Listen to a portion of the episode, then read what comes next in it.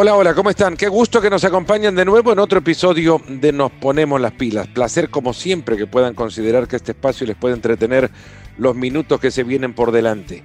Hoy día para hablar del tema, del tema del 2021. Eh, pensábamos que el VAR ocupaba todas las críticas que podría reunir el fútbol y no había algo más que le superara. Y lo conocimos, ya sabíamos un poco de eso, pero lo vimos llegar el 18 de abril de este 2021, el día que creo el ecosistema del fútbol cambió para siempre. ¿Cuál será la dimensión del cambio? Eso queda todavía por conocerse. Ese día, 12 clubes, 11 de ellos entre los primeros 14 de la lista de equipos con más ingresos en el fútbol, anunciaron la creación inminente de la Superliga una competencia entre semana, anunciaron en el comunicado, con 15 fundadores y 5 equipos que se van a clasificar cada año. Los 15 fundadores no, esos seguirán siendo parte de la liga de acá hasta que esa liga exista o, o deje de gustar. Y cinco equipos que se van a clasificar cada año, pero todavía con mucha ambigüedad alrededor de cómo lo harán.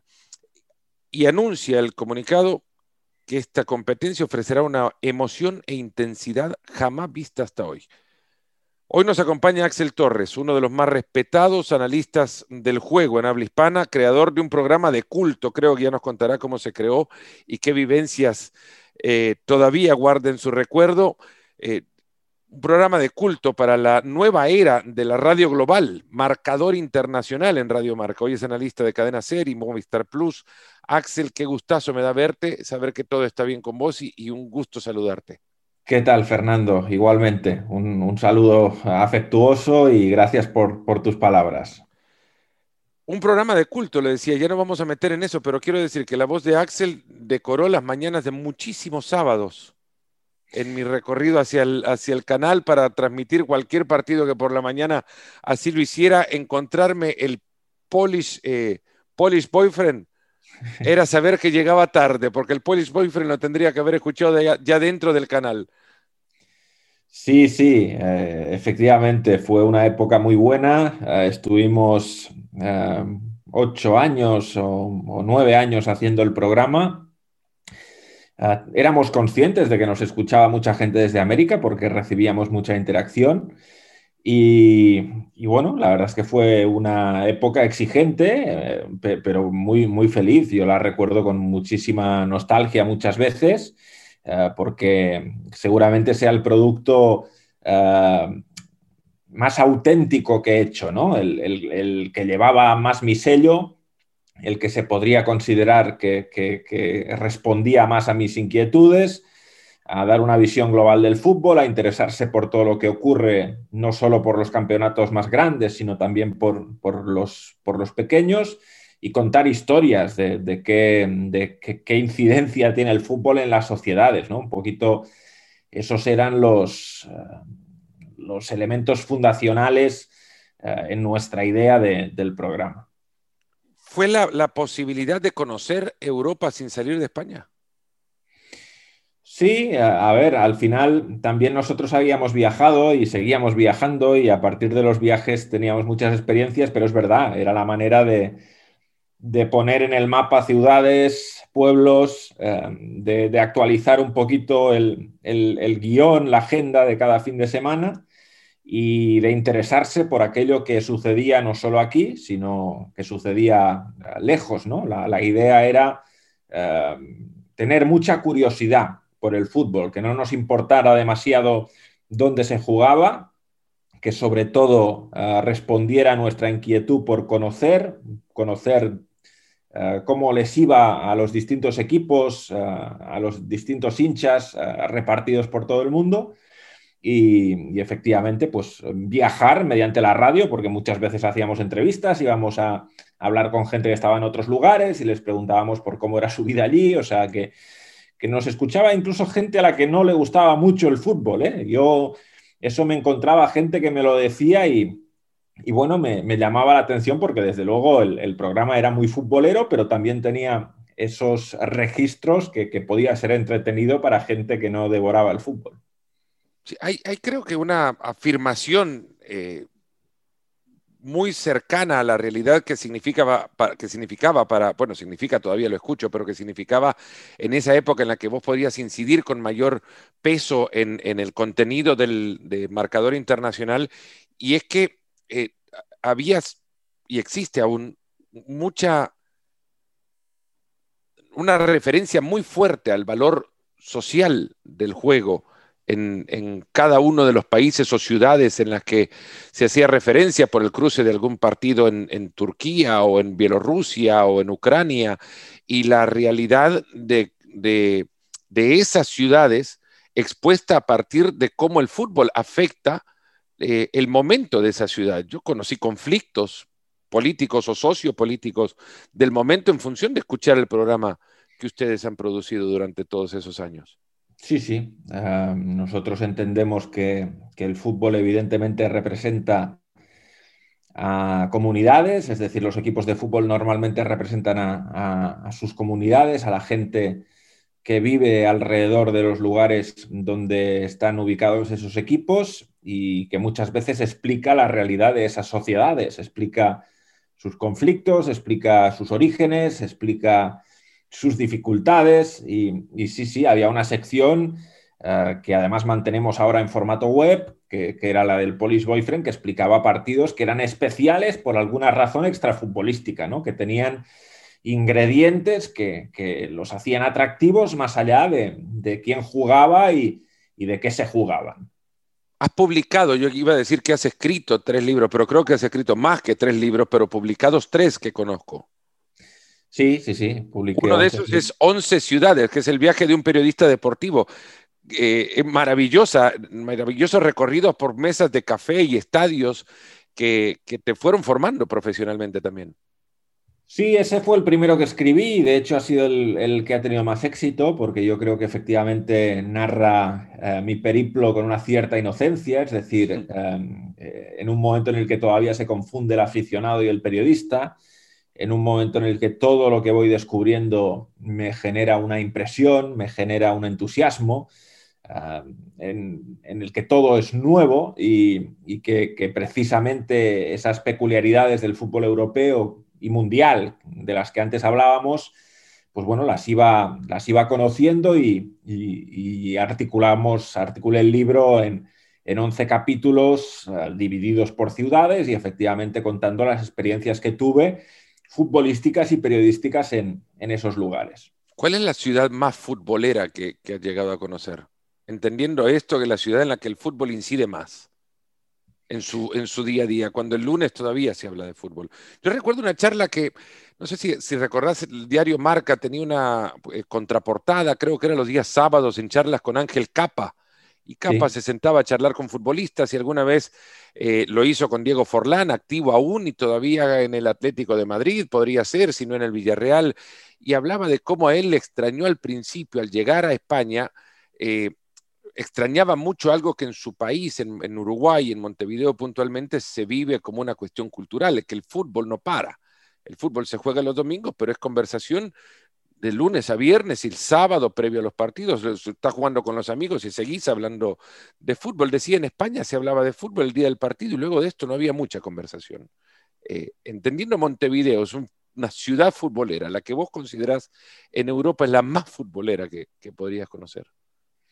Bueno, yo creo que, que a mí la cultura de fútbol en Europa que más me gusta es la inglesa. Creo que está muy relacionada con los valores fundacionales del juego. Creo que hay mucho seguimiento de todos los clubes locales, estén en la categoría en la que estén, que los resultados no determinan tanto eh, la fidelidad de los hinchas y particularmente, pues bueno, Londres es una ciudad que ha tenido 6-7 equipos en primera división el mismo año y, y, ir un fin de semana en el metro de Londres es cruzarte con muchas camisetas de hinchas que van a un partido o van a otro, ¿no?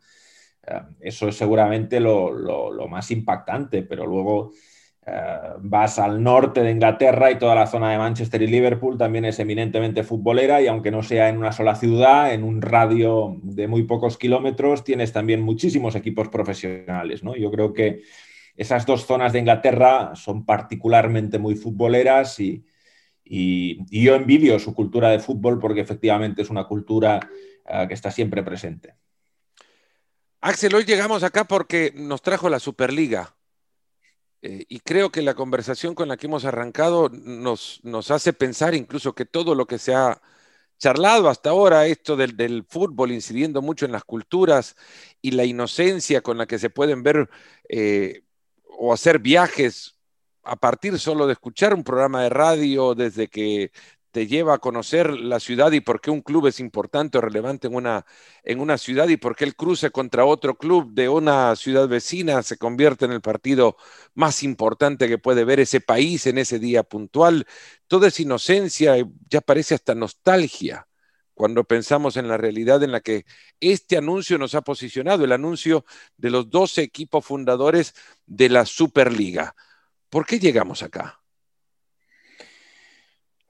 ¿Por qué llegamos acá? Seguramente por un proceso de muchos años. Eh, yo creo que en el momento en el que se empezaron a reformar las competiciones europeas, se abrió la puerta a las mayores desigualdades. Habrá quien diga que la ley Bosman tuvo mucho, mucho peso en ello, que permitió los fichajes masivos y que las ligas más poderosas económicamente se quedaran con el mayor número de talentos.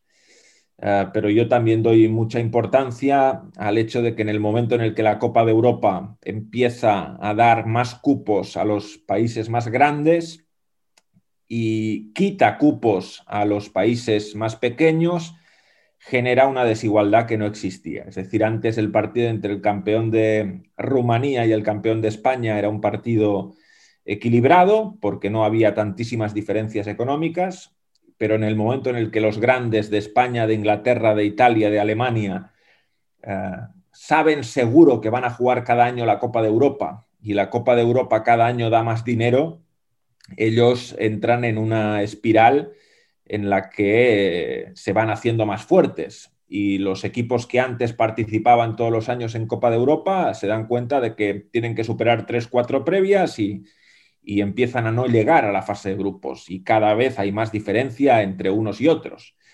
O sea que yo creo que la, propia mecánica de reformas de la UEFA propició que llegáramos hasta aquí. Seguramente cediendo, cediendo a amenazas anteriores, cediendo a, a, ciertos chantajes ya, porque la canción de la Superliga ahora parece que por primera vez se ha concretado de manera real, pero es, un canto de sirena que se venía escuchando desde hace muchísimos años. Y para, para evitar que se marcharan esos grandes clubes, la UEFA accedió a, a, que el formato de la competición fuera cada vez más favorable para ellos y les hiciera más grandes. Hasta que ha llegado un punto en el que esos grandes clubes se sienten tan grandes que entienden que no necesitan a la UEFA, que entienden que todo el dinero lo generan ellos y que sobre todo ah, si, juegan solo entre ellos van a poder eh, ingresar más porque se, se, acabarían los partidos contra equipos eh, pequeños en competición europea, partidos de fase de grupos que ahora mismo es verdad que tienen poco interés, pero tienen poco interés precisamente por ese proceso que hemos descrito. Y, bueno, si no hay esos partidos, pues eh, las televisiones pagarán más porque cada partido será muy bueno y, así entienden ellos que, para su modelo de negocio es más ventajoso. ¿Hay algo positivo de esto? Bueno, yo creo que para, para el hincha que se acerque al fútbol eh, como simple consumidor de un espectáculo, seguramente le va, le va a regalar muchos partidos muy espectaculares, eso es indudable. Lo que pasa es que eh, el fútbol europeo, estamos hablando del fútbol europeo porque es efectivamente en Europa donde, donde se está produciendo este terremoto. El fútbol europeo siempre se ha basado en otro tipo de, de esencias, se ha basado en, en la meritocracia, en el esfuerzo, en, la justicia deportiva, en que las competiciones se configuren a partir de los resultados. Es decir, que quien juega las mejores competiciones se, decide a partir de quién lo ha hecho bien y quién lo ha hecho mal. Y eso ahora nos traslada a una nueva realidad en la que habría 12 equipos que siempre tendrían su plaza garantizada y, y, que solo se podría, los demás equipos tendrían que esperar a una invitación que podría llegar o no llegar. Dicen los fundadores de la Superliga que sería una invitación basada en criterios deportivos, pero bueno, habría que ver cómo se hace ese, eh, ese criterio y, esa invitación. En cualquier caso, lo que es evidente es que marcaría una diferencia muy grande entre los fundadores y los no fundadores, ¿no? Una diferencia que separaría a esas entidades del resto para siempre y cada vez habría más distancia entre ellas, ¿no? Regresando a la pregunta, ¿hay algo bueno? Bueno, si, si, hay hinchas a los que no les preocupa eso y, solo lo consumen como un espectáculo, pues evidentemente van a disfrutar de la Superliga. Donde no importa perder, eso lo dijo Pep Guardiola eh, eh, recientemente cuando se le cuestionó y, y, entendiendo también que muchos de los entrenadores, no muchos, son todos empleados de propietarios que son los que han tomado esta decisión y los que han eh, encontrado que ese domingo 18 de abril era el momento ideal para anunciarle al mundo que se avecina, bueno, no, para, para mover los cimientos del fútbol al punto que te has referido a este momento como un terremoto, lo que parece muy, muy cercano a ello también, eh, ha provocado tantos daños. La guerra nuclear que me sienta mal llamarla como una bomba, pero en realidad eso es lo que ha provocado la, la sensación que el fútbol como lo conocíamos, ha cambiado. Que es necesario cambiarlo por muchas razones también, es cierto. Eh, Florentino Pérez hablaba eh, en el programa este del chiringuito de la, eh, el, descenso de las audiencias en el, en el fútbol. Si lo generalizamos, las audiencias se han visto reducidas en todos los deportes.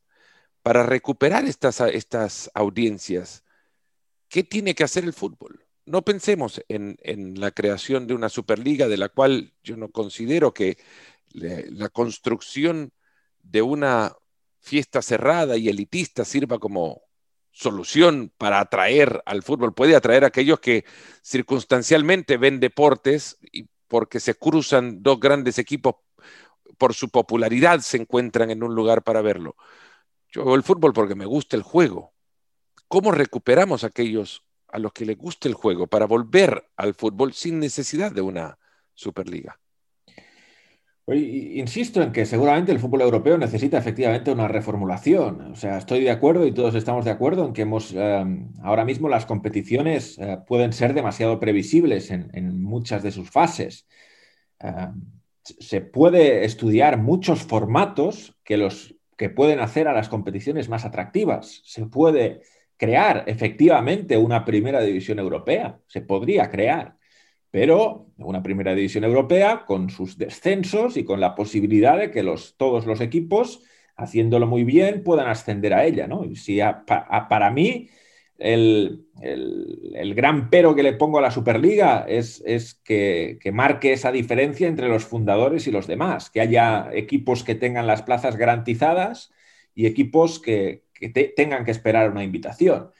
¿No habrá sido este el mismo escenario que vivieron los alemanes con la creación de la Bundesliga en 1963? Que dijeran, bueno, ¿por qué eligieron al, al 1860 Múnich y no al Bayern Múnich en su momento? Bueno, habrá que explicar que el 1860 tenía mejor registro deportivo que el Bayern Múnich en aquella época, pero pienso en, esta, eh, en ese momento que habrá vivido la sociedad futbolística alemana con la creación de esta Bundesliga, o lo mismo en el 29 cuando se crea la liga en España. Sí, lo que pasa es que... unos sí y otros no habrán pensado? Sí, lo que pasa es que, esas competiciones, más allá de que su inicio pudiera ser más o menos arbitrario en la selección de los participantes, sí abrían la puerta a los cambios. Es decir, había ascensos y descensos. El Bayern Múnich no fue invitado a la primera edición, pero enseguida subió, mm. subió a la segunda y, ya desde entonces ha jugado. Es decir, eh, si, tenías un rendimiento deportivo bueno, aunque hubieras quedado al margen en el inicio, podías llegar a formar parte de esa élite. Ahora lo que se nos está diciendo es que esto no es así. Es decir, que esta Superliga eh, no, no, tiene ascensos y descensos, tiene unas plazas que son fijas, tiene plazas rotativas o rotatorias em, en función de invitaciones y, y eso es lo más preocupante. Ya te digo, se podría eh, hacer un formato bastante parecido, pero sin esos privilegios permanentes. se ha creado algo que definitivamente modificará el juego, modificará el fútbol, el, ecosistema del fútbol, como lo decía en el arranque. Eh, ¿Qué puede modificar el juego para convertirse en algo más atractivo? Ahora, la pregunto más adelante, quisiera retroceder un poco nada más para llegar a entender si puede existir un punto de entendimiento entre esta intención de dos equipos que evidentemente quieren mejorar eh, su capacidad de ingreso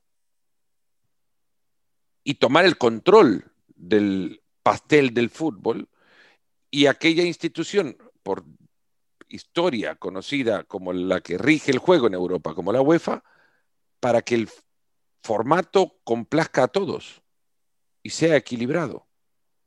Bueno, evidentemente hay que negociar para llegar a un acuerdo. ¿Lo ves negociando? A ver, la, reacción que ha habido en Inglaterra, por ejemplo, ha sido una reacción muy contraria a la Superliga.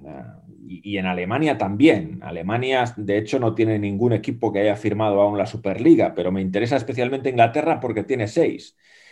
Y, la reacción de todas las personalidades públicas del mundo del fútbol en Inglaterra, incluso de jugadores y entrenadores de los equipos participantes en la Superliga, que es algo impensable aquí, ha sido una reacción muy contraria y, eso eh, puede mover eh, el tablero. Es decir, creo que, no podemos dar por acabado este capítulo. Creo que mm, al final, en algún momento, se tendrán que sentar a hablar porque si no, esto va a ser el caos y, además hay una presión social muy fuerte en, Inglaterra para que, se, para que se corrija esta deriva y yo no he perdido la esperanza de que efectivamente eh, haya un acuerdo y no se lleve a cabo la Superliga en los términos en los que fue anunciada. ¿Cuál fue tu reacción cuando, cuando supiste del comunicado? Bueno, a ver, yo, yo hace muchos años que, me temía que esto iba a pasar en algún momento. Lo que pasa es que cuando ocurre, eh, bueno, pues, pues se convierte en realidad, ya no es solo una suposición.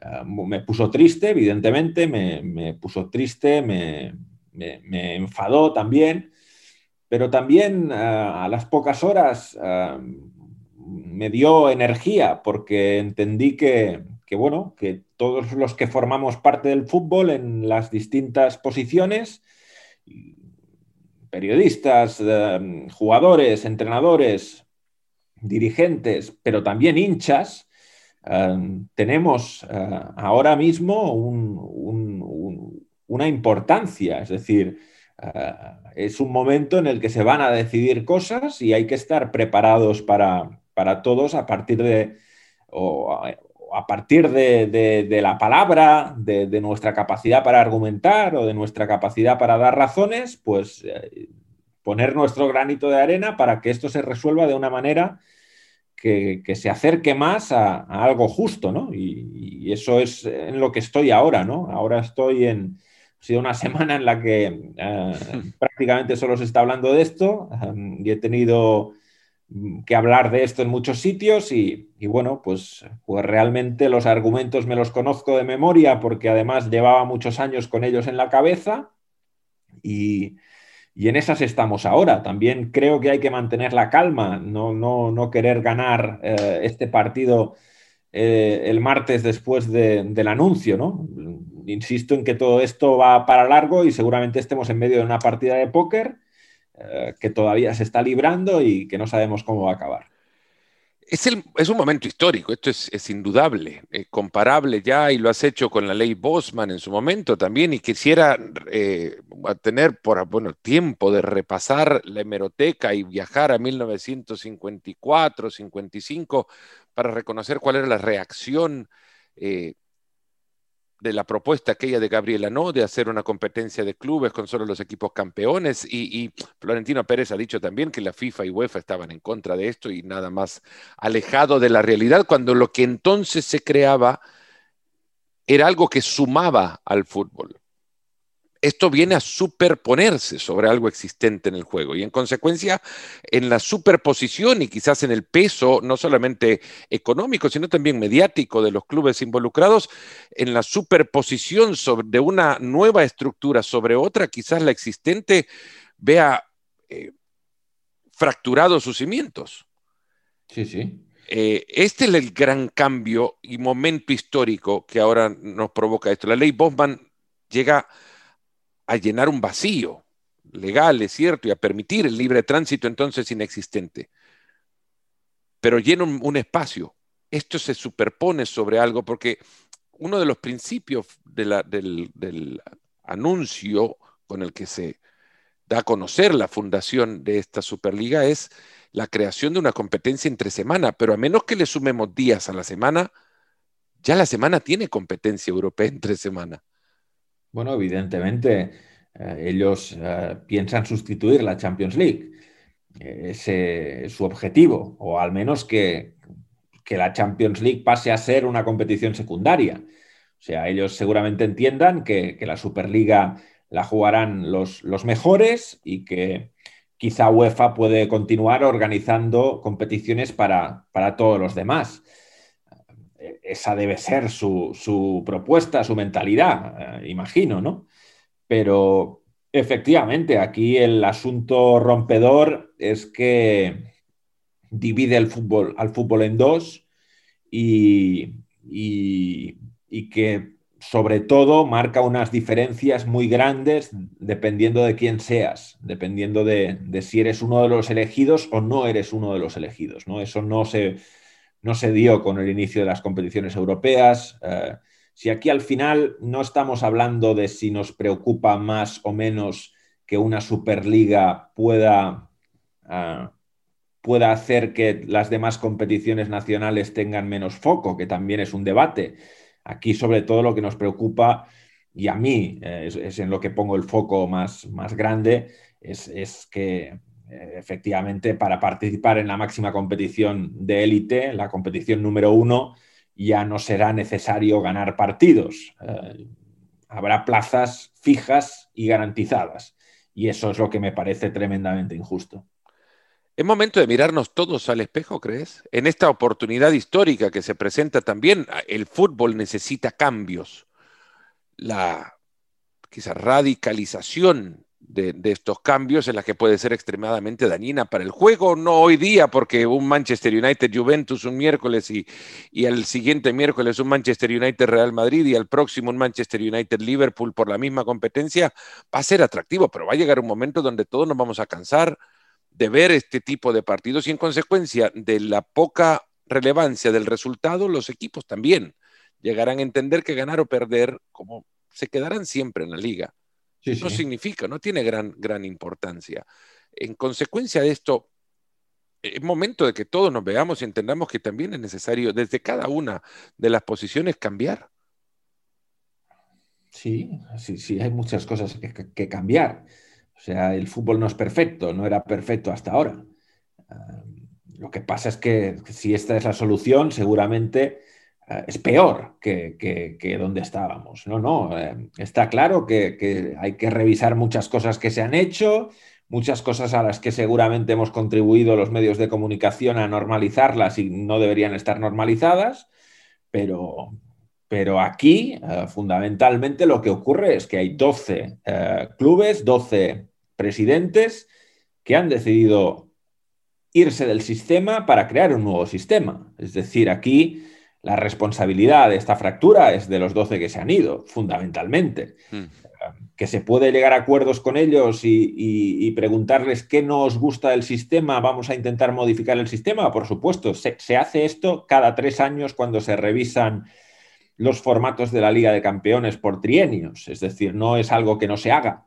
Ah, pero, ah, bueno, yo, yo tengo la sensación de que algunos de los clubes que han firmado eso lo han firmado pensando en que era una arma de negociación para, conseguir una Champions a su medida. No, no parece que todos estén tan convencidos como el Real Madrid de que la solución es la Superliga sí o sí. ¿Te imaginas esta decisión con público en las tribunas? que los equipos hayan tomado esta decisión, dejemos al margen este eh, triste momento de la pandemia e imaginemos un, fútbol con, con estadios llenos. ¿Estos 12 clubes habrían tomado esta decisión? Bueno, en Inglaterra habría habido mucha oposición. En España no lo tengo tan claro. En España la cultura del fútbol es diferente a la inglesa. Aquí sí que todo gira mucho alrededor al Real Madrid y al Barcelona. Y aquí lo que les suceda a los otros equipos no siempre importa tanto. Eh, entonces, este es un problema que tenemos en el fútbol español y que se acentúa ahora, por supuesto, con, esto que ha ocurrido. Pero, pero, en Inglaterra habría habido mucha oposición, habría habido boicots, habría habido campañas, habría habido eh, gradas vacías, pancartas. Eh, creo que habría sido muy duro de soportar para, para los propietarios esa, esa, presión. En, Alemania, que no se han dado a entender como invitados, bueno, no, no, no han aceptado invitación o, han rechazado lo que les hayan acercado. Eh, no recuerdo cuándo, en qué momento fue o qué equipo lo hizo también, pero te acordás cuando se hablaba mucho de que el, eh, el aficionado de la Bundesliga no creía o no quería que el fútbol se convirtiera en el tenis. Eh, por el alto costo de las entradas a los estadios o cómo empezaban a subir y, los aficionados se pusieron de acuerdo y lanzaron pelotas de tenis en, la previa al arranque de los partidos. Sí, sí, es que tienen, tienen fuerza los aficionados para, conseguir que se replanteen cosas. Al final son los consumidores, no lo olvidemos. Aunque es verdad que, que los superclubes que han firmado este documento parten de una base. Ellos seguramente entienden que sus aficionados digamos, originales estarán en contra, pero que tienen una audiencia global que puede estar a favor. O sea, entienden que la gente que sigue a esos equipos desde lugares del mundo que no son los lugares en los que están ubicados esos clubes, eh, pueden, eh, pueden ser más eh, propicios a, creer que la Superliga es, una, es una buena elección. Es que hay una realidad, ¿no? Hay, hay audiencias que superan aquellas que llegan al estadio, que uno es la que cree que es la que consume, la única que consume. La audiencia del Real Madrid no son 75 mil aficionados que llegan al Bernabéu, no sé cuánto le cabrá al nuevo, a la nueva, eh, el nuevo diseño del estadio, pero bueno, 75 mil aficionados no son los que consumen un sábado o domingo al, al Madrid. Lo consumen aquellos cuantos sean los millones que lo vean por televisión y, en eso se están pensando, parece, porque obviamente no hay público en las gradas hoy día y sí lo habrá afuera en la televisión. Sí, sí. Y, esos son los aficionados clave para, para, los clubes que han firmado ese documento. Es decir, ellos tienen muy claro que sus clubes ya son marcas globales, no son equipos de una comunidad, sino que son marcas globales con hinchas en todo el mundo y entienden que dentro de ese panorama global tiene sentido que los clubes que son marcas globales hayan superado su, su raíz geográfica y, se, midan en, una nueva competición, en una órbita en la que no importe de dónde sea cada club, sino que lo que importe es la marca y que, que esas 12 marcas peleen entre sí. Axel, eh, dejemos la Superliga a un lado, vivamos en el presente de la Champions y lo que queda por jugar para ir cerrando el, tiempo. No quiero que sea mucho ni, ni abusar de ello. Las semifinales de Champions encuentran a los mejores cuatro equipos del continente. Se quedó uno en el camino que no tendría que haberse quedado por su fútbol y las circunstancias lo dejaron fuera. Bueno, si hablamos del Bayern, seguramente sea así. O sea, el Bayern es un equipo que, viene jugando muy bien, que viene siendo arrollador y que además tuvo la desgracia de tener que jugar la eliminatoria decisiva sin, sin Lewandowski. Sin Lewandowski, sin Nabri, sin Goretzka el partido de vuelta, sin muchos de los jugadores importantes, pero sobre todo sin su goleador. Y al final acabó cayendo por el valor doble de los goles en campo contrario y después de haber sido superior en el partido de ida. Sí, el, Bayern está claro que por sensaciones es uno de los cuatro mejores equipos de Europa ahora mismo. Bueno, le tocó el Paris Saint-Germain, que es un equipo top también, y le echó el Paris Saint-Germain. pero estas cosas ocurren siempre en la Champions League, no siempre pasan los cuatro mejores, depende de los cruces, de los sorteos, de, de contra quién te emparejas, en partidos muy cerrados, de pequeños detalles de acierto, error, que deciden quién gana, pero al final creo que han quedado unas semifinales con equipos con equipos muy fuertes, ¿no? Con, Manchester City Paris Saint Germain. Eh, seguramente son los dos que han tenido más continuidad a lo largo de, la temporada y luego Real Madrid que llega al tramo final muy fuerte y Chelsea que desde que Tuchel lo dirige es un equipo muy sólido. ¿Cómo se entiende el Real Madrid? Para mí es inexplicable, o desde el principio de, no entender cómo noviembre teníamos una imagen tan lejana del Madrid en el resto de la temporada, la que ahora nos encontramos, el Madrid en Champions es otra cosa, es, otro animal. Sí, el, Madrid, el Madrid es un equipo que cuando juega con la tensión competitiva alta es muy difícil eh, ganarle y es muy difícil incluso hacerle ocasiones. Es, es un equipo que está eh, muy activado, es un equipo que está eh, muy, muy pendiente, muy concentrado en todo lo que tiene que hacer y que activa a sus individualidades para que jueguen a un gran nivel. Y sigue teniendo algunos de los jugadores más determinantes en, en las posiciones clave. Lo que seguramente no esperábamos era que ganara Liverpool sin Sergio Ramos y sin Barán. Es decir, jugar toda la eliminatoria sin su pareja de centrales titular y aún así ganarle al Liverpool creo que tiene un mérito extraordinario porque era parte de, esa zona de seguridad que, le permite ser sólido. Axel, muchas gracias de verdad por el tiempo que nos has regalado. De nuevo, reitero la admiración y, reconozco que eh, has creado una, línea de, de, seguidores por nuestro continente que no creo que llegas a dimensionar eh, totalmente, pero sos admirado también de este lado del charco. Muchísimas gracias. Gracias, Fernando. Un abrazo y gracias por tus palabras. Y ahí estaba Axel Torres en Nos Ponemos las Pilas para charlar un poco del gran tema de estos días en el fútbol mundial, la Superliga y el escenario que propone. Comenten, envíen sus comentarios, ya lo saben, ya saben por qué vías lo pueden hacer. Muchas gracias de nuevo por haber confiado en este espacio y será hasta el próximo episodio de Nos Ponemos las Pilas.